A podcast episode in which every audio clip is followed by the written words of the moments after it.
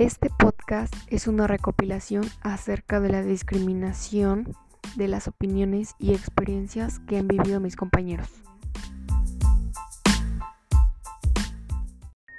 Para empezar, debemos saber qué es la discriminación y a qué afecta. La discriminación es todo acto de separar a una persona de una sociedad. Puede referirse a cualquier ámbito y puede utilizar a cualquier criterio. Este problema es algo muy común a nivel mundial. Por ejemplo, si hablamos de humanos, podemos discriminarlos por el color de su piel, raza, nivel económico, preferencia sexual, etc. La discriminación a nivel mundial no reconoce fronteras y se distribuye en gran parte de los países desarrollados y los no desarrollados. Las características de esta obedecen a diferentes contextos. Por ejemplo, hacia los países orientales como China, India y Japón, la discriminación es definida principalmente por jerarquías instituidas culturalmente durante miles de años, mientras que la discriminación en Europa y Estados Unidos se caracteriza por el racismo y la xenofobia. La discriminación por género y el estereotipo limitan en pleno desarrollo y participación de niñas y mujeres jóvenes así como niños y hombres jóvenes. Ahora vamos a hablar acerca de las opiniones y experiencias que han vivido mis compañeros acerca del tema. La discriminación siempre ha estado presente en nuestras vidas. En algunos casos se debe que el discriminador quiere sentir ese poder de superioridad a los demás sin siquiera preocuparse por cómo le va a afectar a esa persona. No sienten empatía por otros.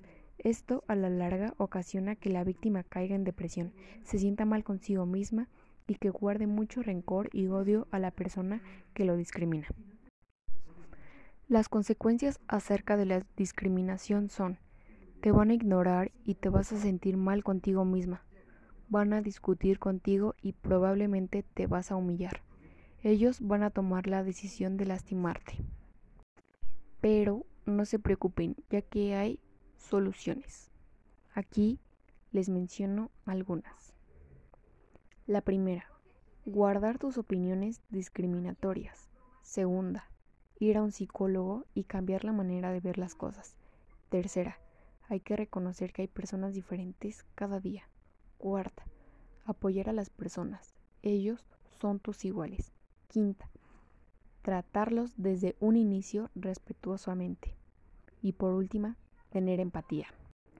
En conclusión, la discriminación se da por muchas razones, ya sea envidia, falta de conocimientos o simplemente intolerancia, pero cada vez es mayor la cantidad de casos, los cuales terminan en violentos encuentros.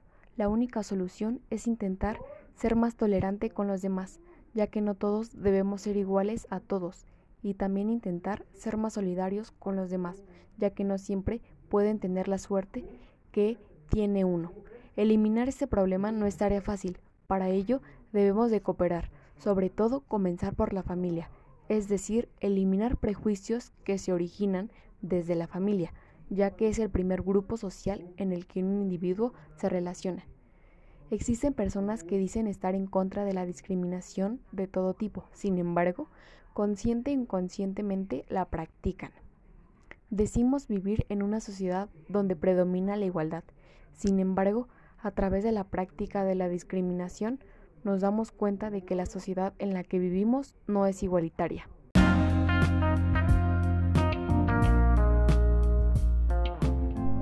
Por último, es necesario que el ser humano haga conciencia de sus actos, se involucre y contribuya más en las posibles alternativas de solución hacia la discriminación. De esta manera, generaría conciencia en los otros humanos.